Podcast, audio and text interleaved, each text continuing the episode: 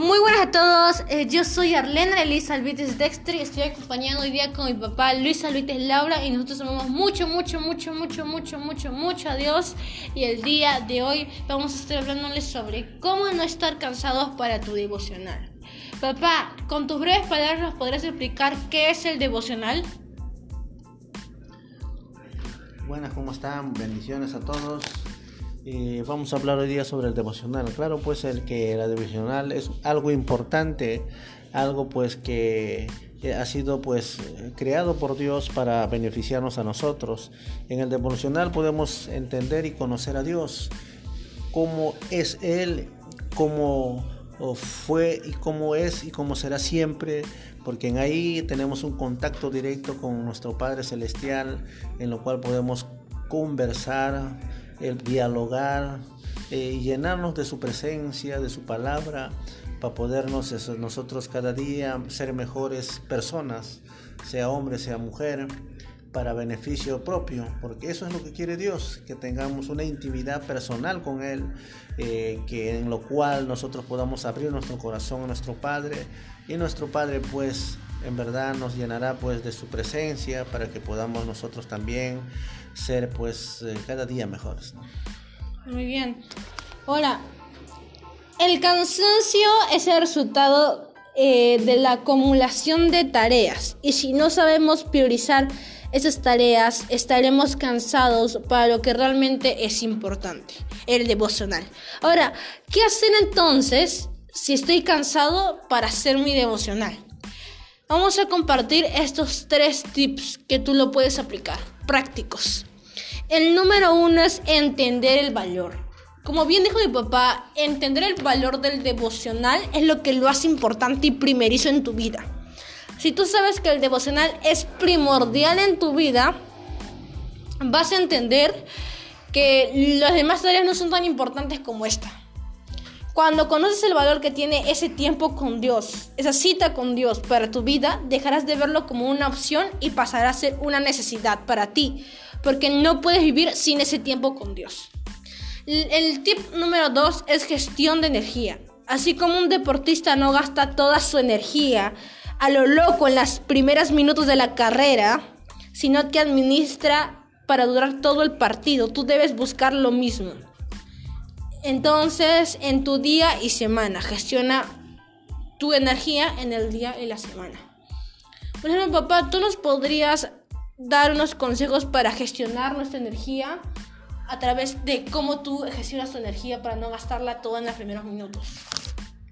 Bueno, en primer lugar, pues hay que primero estar preparado, entrenado, ¿no? Eh, para poder nosotros este, durar, pues como se dice, en el tiempo completo, ¿no?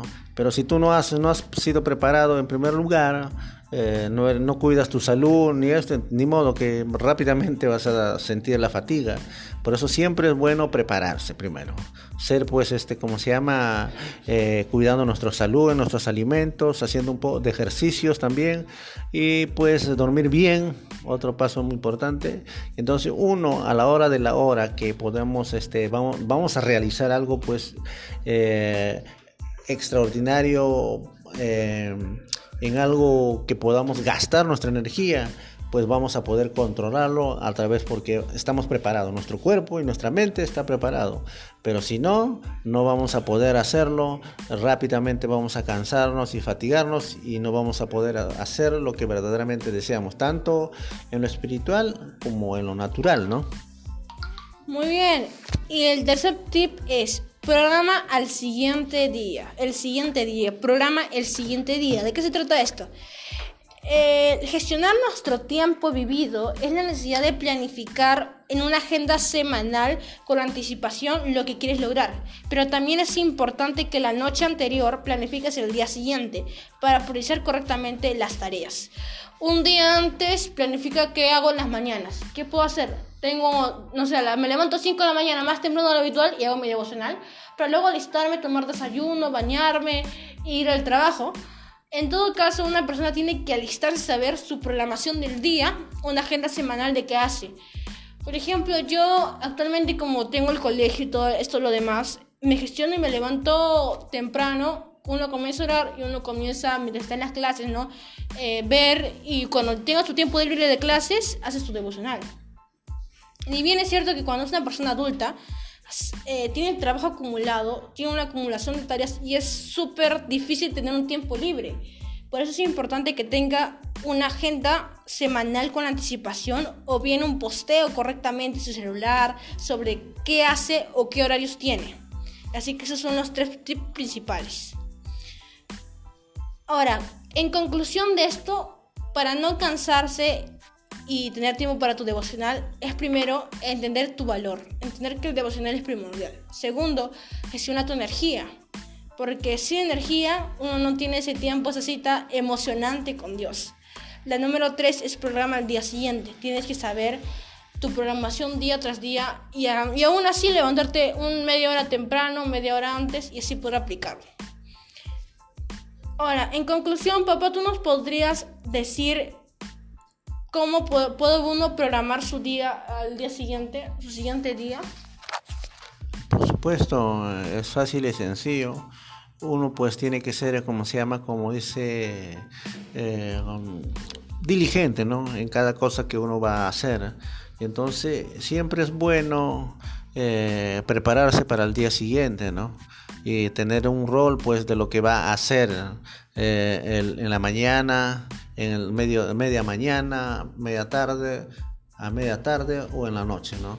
Porque sin planificar nada, pues la vida sería un poco desordenada, como se podría decir. Por eso Dios eh, nos llama a ser ordenados primeramente en lo espiritual, por eso nos llama que oremos temprano. Y, y pues también en la vida natural pues tenemos que levantarnos temprano para poder asearnos, ¿no? Y poder tomar nuestros alimentos.